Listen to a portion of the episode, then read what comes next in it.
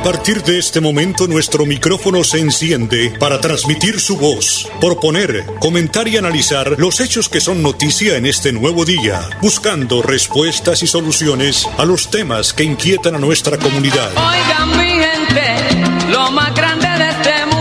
Hola mi gente, 11 años en Radio Melodía. Hola mi gente, para que la voz de la comunidad se escuche. Hola mi gente. Hola mi gente, presenta Amparo Parra Mosquera, la señora de las noticias.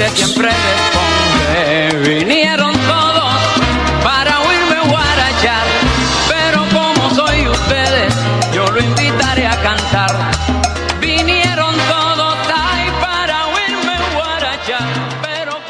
Hola, ¿qué tal? Muy buenos días. Qué bueno es poderles saludar a esta hora de la mañana en todo el territorio colombiano, 8 de la mañana en punto. En este espacio que dirige Amparo Parra. Hola, mi gente. Un saludo muy especial de parte de Amparito para cada uno de los oyentes, de los seguidores fieles de este espacio radial. El próximo martes estará con ustedes nuevamente Amparito en este espacio. Hoy vamos a estar con ustedes acompañándoles don Arnulfo Otero Carreño, nuestro productor, nuestro operador de sonido, y ante estos micrófonos Jairo Almeida Santos, miembro del Colegio Nacional de Periodistas. Diciéndole que hoy, viernes 29 de octubre del año 2021, se nos acabó el mes de octubre y entramos en la recta final del año 2021, mes de noviembre, mes de diciembre, y se fue un año más. Muy bien. Aquí vamos a tener entonces ahora la participación, como siempre, que es habitual, eh, lo trae Amparito Parra, la reflexión del día de parte del presbítero Luis Sassano. Vamos a ver qué nos tiene para el día de hoy. Lucas 6 del 12 al 19, el llamado. Vamos a ver primero qué es la oración. Y mira qué curioso, Jesús antes de tomar una decisión importante en su vida y para su vida, como es el elegir a las personas que van a estar a su lado durante todo su vivir, Él reza, tiene su tiempo de oración. Vos también antes de tomar una decisión, oralo, hablalo con Dios, pedile signos, que te ayude, que te muestre con la paz interior si lo que estás haciendo está bien y si las personas que eliges a tu lado son las personas correctas, que te ayudarán a cumplir tu misión. Porque Jesús elige a estas personas para que lo ayuden a cumplir su misión. Y queriendo saber que solo no se puede con todo, y que necesitamos de una comunidad, que necesitamos del otro, que necesitamos construir junto al otro. Hoy en tu oración te invito a que le pidas a Dios que con tus palabras Él te ponga las personas justas en el momento justo y que también te ayude a recordar que solo no podés con todo y que necesitas la ayuda del otro. Por otro lado están sus nombres. Qué lindo es ver los nombres de los discípulos, porque para Dios no somos un número, somos alguien y valemos muchísimo para Él. Vos y yo aprendamos de Jesús y le dedicamos el tiempo y que se sienta único la persona que tenemos enfrente. Por ejemplo, si alguien está contándote algo privado o algo personal, vos private del celu, sí, y escuchala. Dejalo el celular en el bolsillo o apagalo, sé que te va a costar un horror, pero apagalo, déjalo de lado para que el otro se sienta escuchado. Como también, por ejemplo, si alguien está contándote eh, una situación que capaz que no es tan grave, pero bueno, escúchalo y después seguí con lo tuyo. O si sabes que una persona cercana a vos no está bien, mándale un mensajecito. En fin, hace sentir al otro que es único. Y vos sabés mejor que yo cómo uno puede ayudar en eso. Y por último, la gente, siempre vamos a tener, tener trabajo. Hay muchas necesidades humanas y siempre lo habrá. Pero recordad que uno hace lo que puede. Porque si buscas resolverlo todo y salvar a todos, no lo vas a lograr y vos mismo te vas a liquidar. Mira, ya me tocó visitar a un cura amigo que estaba liquidado, estaba hecho pelota, estaba con la presión alta y no sé, andaba con millón de cosas, estaba solo ahí. Bueno, y me quedé compartir con él y, y, y escuchándolo, todo eso. Yo decía, sí, la verdad que nosotros nos entregamos y, está bien entregarse, todo eso, pero cuando uno se enferma y cuando uno está liquidado, muchas veces está solo, ¿no? El famoso síndrome de, de superhéroe. Le mete el pecho a la bala todo, enfrenta todo, pero después queda solo y no. También tenés que cuidarte, también tenés que tener tu momento de descanso, tu momento de, de jugar un partidito de fútbol o qué sé yo, no sé, hacer lo que, lo que a vos te guste también un poco, porque si vas a estar todo el tiempo, te vas a liquidar. Cuídate vos y cuida tus tiempos. Esto yo también lo fui aprendiendo como cura. Porque ante todo, descansa. a ver, ante tantas cosas, uno se olvida de, de uno mismo y se da cuenta que esto es de Dios. Sí, y uno aporta con su vida y su sonrisa. Deja que Dios sea Dios y vos sos un laborador del Salvador, pero no sos el Salvador. Entonces uno hace lo que puede y Dios lo que uno no puede. Bueno, ánimo y fuerza, que Dios te bendiga y te acompañe en el nombre del Padre, del Hijo y del Espíritu Santo. Hasta el cielo no paramos. Cuídate. Chau, chau. Muchas gracias al presbítero Luis Asano por su excelente reflexión. El reporte del COVID, según la Oficina de Comunicaciones de la Gobernación de Santander, 71 nuevos casos se presentaron el día de ayer. Ha subido entonces los contagios. Una persona perdió la vida por el COVID, desafortunadamente, y el total de casos registrados en el departamento de Santander, 226.237. La invitación entonces para que nos sigamos cuidando. Esto no ha terminado. Eh, el contagio está ahí, el virus está ahí y tenemos que ser responsables cada uno de nuestro cuidado usemos el tapabocas, mantengamos la distancia, evitemos en lo posible salir si no es necesario. 8 de la mañana, 6 minutos. Vamos a escuchar un mensaje de interés y ya volvemos. Yo soy un microempresario asociado a Financiera como Ultrasan y quiero ser uno de los ganadores del Premio Emprendedor. En Financiera como Ultrasan realizaremos el Premio Emprendedor, donde reconocemos la creatividad, el esfuerzo y la dedicación de nuestros microempresarios. Para mayor información, acérquese a la oficina más cercana y pregunte cómo ser un ganador del Premio Emprendedor. Vigilada Supersolidaria inscrita a Fogacop. De lunes a viernes a las 8 de la mañana, Amparo Parra Mosquera dirige y presenta Hola mi gente. Hola mi gente. Creamos el puente que construye la comunicación para que nuestras comunidades sean escuchadas y encuentren respuesta a sus inquietudes y necesidades. Hola mi gente. Año 11 en Radio Melodía. Periodismo al servicio de la gente. Dirige Amparo Parra Mosquera, la señora de las noticias. Escúchenos en la página web www.melodiaenlinea.com. 8 de la mañana, 8 minutos. Un proyecto de acuerdo que presentó el alcalde de Bucaramanga, el burgomaestre, el doctor Juan Carlos Cárdenas, al Consejo de la capital santanderiana. Presentamos al Consejo Municipal un proyecto de acuerdo que busca destinar recursos para el pago de honorarios a los ediles de la ciudad concepto de 140 ediles de los diferentes barrios, comunas y corregimientos para dignificar y reconocer ese gran esfuerzo que hacen en los barrios y las comunas interactuando con la comunidad. Esperamos con esto fortalecer la democracia y obviamente estos recursos son de los impuestos de los bumangueses, lo exige un mayor compromiso, una mayor transparencia por parte de los ediles en la relación con el gobierno municipal y también con su comunidad. Esperamos que sea debatido de manera respetuosa por parte de todos los honorables concejales para beneficio de estos ediles que realmente permanecen en las calles de la ciudad haciendo un gran trabajo. Escuchábamos al alcalde de Bucaramanga, el doctor Juan Carlos Cárdenas, refiriéndose a lo que planteó al Consejo de la capital santanderiana para reglamentar honorarios a los ediles de la ciudad. El alcalde espera que tenga acogida para que sea aprobado. Vamos a invitar ahora al secretario de las TIC de la Gobernación de Santander, el doctor Ricardo Flores. Él explica que con la llegada a Santander del emprender digital se impulsará la activación económica del departamento. Escuchemos lo que dijo el doctor Ricardo Flores, secretario de las TIC de la Gobernación de Santander. Santander Emprende Digital es la estrategia que el Departamento de Santander está implementando para hacer un proceso de desarrollo importante en la reactivación económica territorial.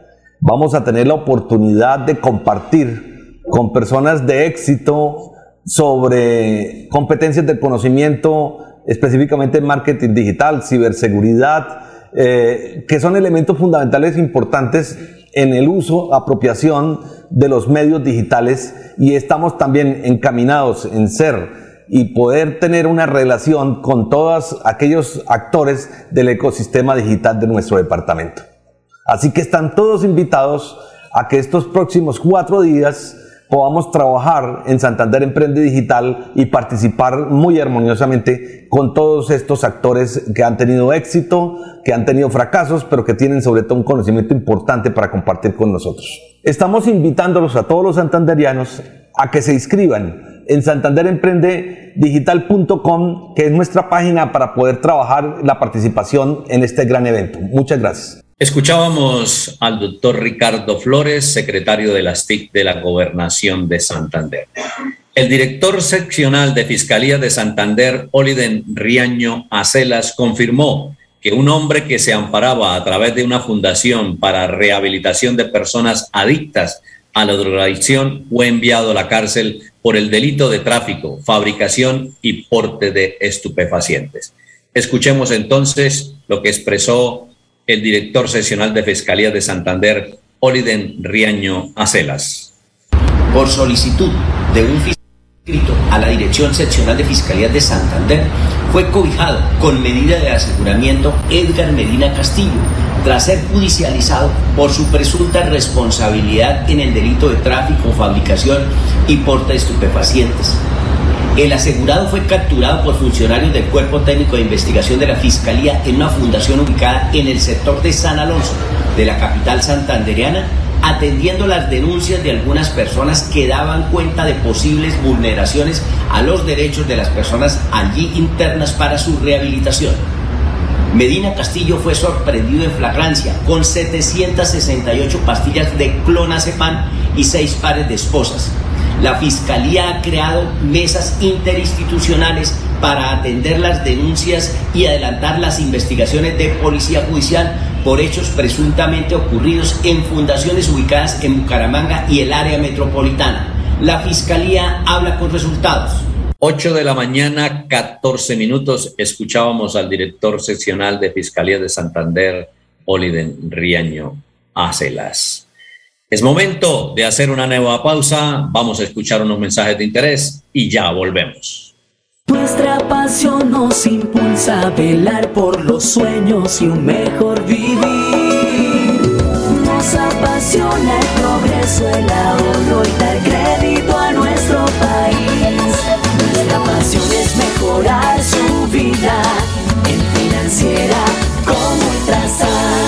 Supersolidaria, inscrita a Fogacop. Hola mi gente, un micrófono abierto para su participación. Llámenos. Teléfonos directos 630-4870 y 630-4794. WhatsApp Hola mi gente 315-869-8681. Hola mi gente, periodismo al servicio de la comunidad.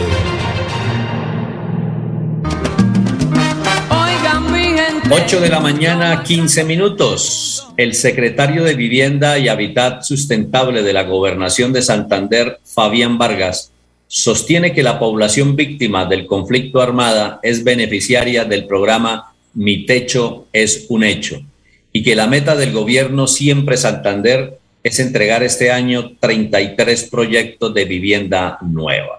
Vamos a escuchar entonces lo que expresó Fabián Vargas, secretario de Vivienda y Hábitat Sustentable de la Gobernación de Santander.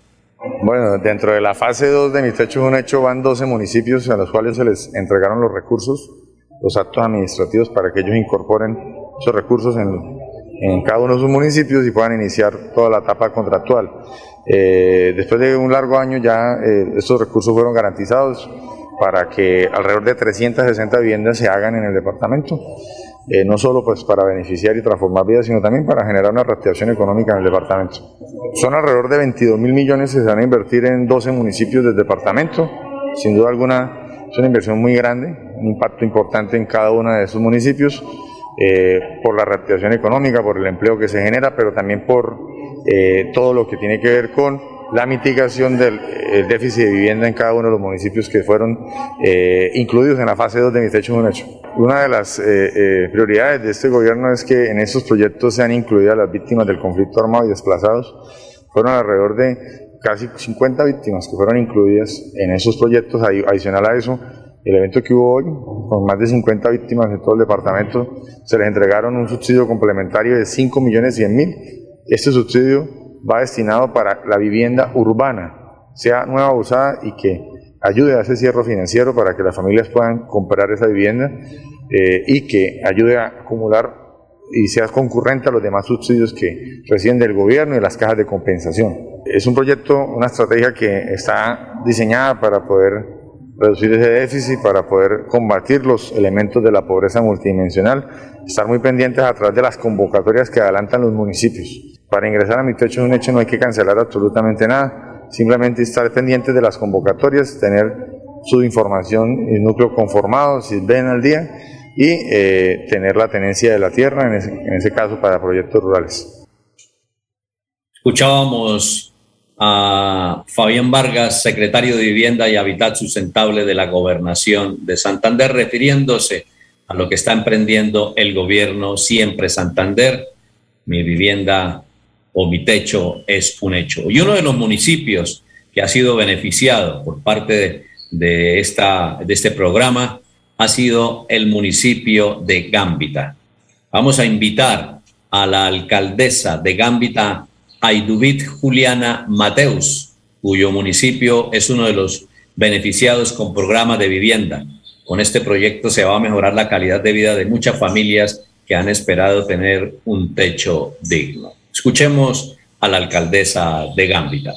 Estamos inmensamente agradecidos con el gobierno Siempre Santander, en cabeza del doctor Mauricio Aguilar, quien va a beneficiar a 30 familias gambiteras con el proyecto Mi Techo es un Hecho. Definitivamente, con estos actos de bondad y de amor, vamos a mejorarle la calidad de vida a estas familias que viven en extrema pobreza y con estos resultados, efectivamente, damos cuenta de que estamos construyendo el tejido social y el plan de desarrollo del señor gobernador gobernador se está ejecutando con éxito. Agradecerle a todo su equipo de trabajo por hacer manos amigas para fortalecer el territorio. Y este es una muestra de lo que representa para nosotros los gambiteros la gratitud hacia el gobierno siempre Santander. Muchas gracias. Son muy importantes este tipo de proyectos porque vamos a mejorarle la calidad de vida a las familias. Van a tener una vivienda digna con todas las condiciones de habitabilidad. Eso nos va a permitir salvar las vidas de todas estas personas, para que todos los niños, las niñas, los adolescentes, los padres, las personas de la tercera edad, las víctimas del conflicto armado que igualmente se vieron beneficiados, mejoren las condiciones de su vida, sobre todo la vivienda digna que es tan importante y sobre todo que con este tipo de proyectos estamos cumpliendo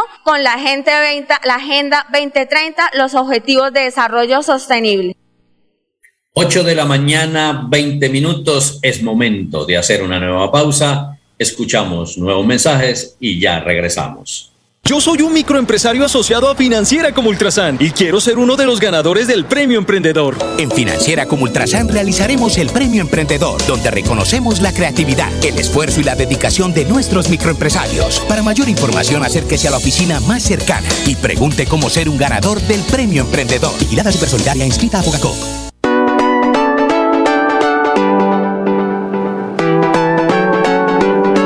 Melodía, Melodía, Radio Sin Fronteras.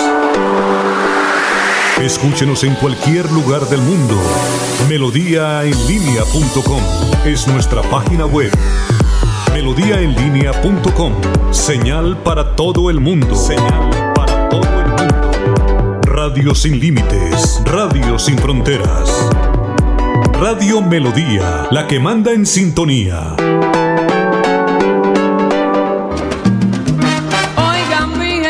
8 de la mañana, 21 minutos. Noticia a nivel nacional. La primera dama del país, la doctora María Juliana Ruiz, quien lidera el Premio Nacional del Talento Joven, destacó que este reconocimiento es el objetivo más grande al talento producto de los jóvenes del país. Vamos a escuchar entonces lo que expresó la primera dama del país, María Juliana Ruiz. Cuando pensamos en cómo podríamos empezar a conectar el sector privado con con este deseo que existía no solamente desde una propuesta de gobierno de empezar a conectar mejor con la juventud de nuestro país, sino realmente empezar a, tener acciones concretas que nos permitieran una interlocución real entre los talentos, las habilidades y todo el potencial de la juventud de nuestro país frente a quienes hoy son el brazo fuerte de la productividad en nuestro país. Y esos eran justamente los empresarios y el sector privado. Y así surgió la idea del premio Talento Joven.